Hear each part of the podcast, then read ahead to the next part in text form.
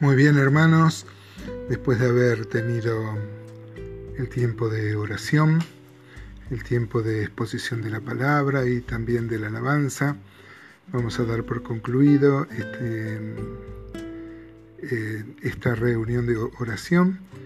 Eh, les voy a invitar una vez más a orar para dar gracias a Dios porque hemos podido celebrar por su gracia y por su misericordia un miércoles más nuestra acostumbrada reunión de oración. Oremos una vez más. Amado y bendito Dios, te damos gracias, gracias por tu palabra, gracias sobre todo porque podemos derramar nuestro corazón ante tu trono que es de gracia por tener este recurso de la oración. Gracias Señor, rogamos tu bendición al despedirnos. Insistimos en rogar tu bendición por tu iglesia en Parque Casas por cada hermano y hermana que forma parte de, esta, de este candelero local. Y rogamos tu más rica bendición, Señor. Te damos gracias porque hemos podido estar en tu presencia, este, unidos, aunque no reunidos físicamente. Rogamos tu bendición, lo hacemos en el nombre de Jesús.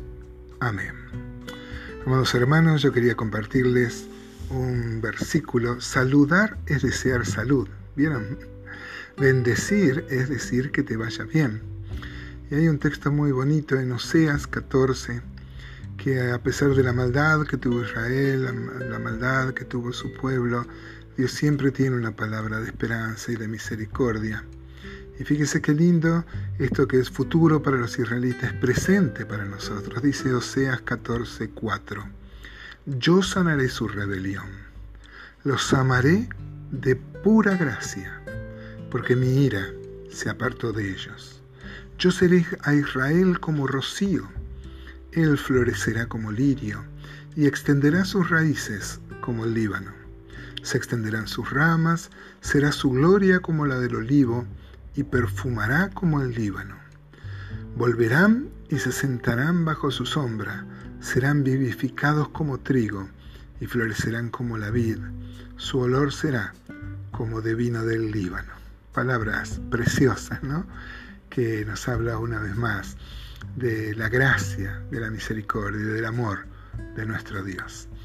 Amados hermanos, hasta la próxima reunión.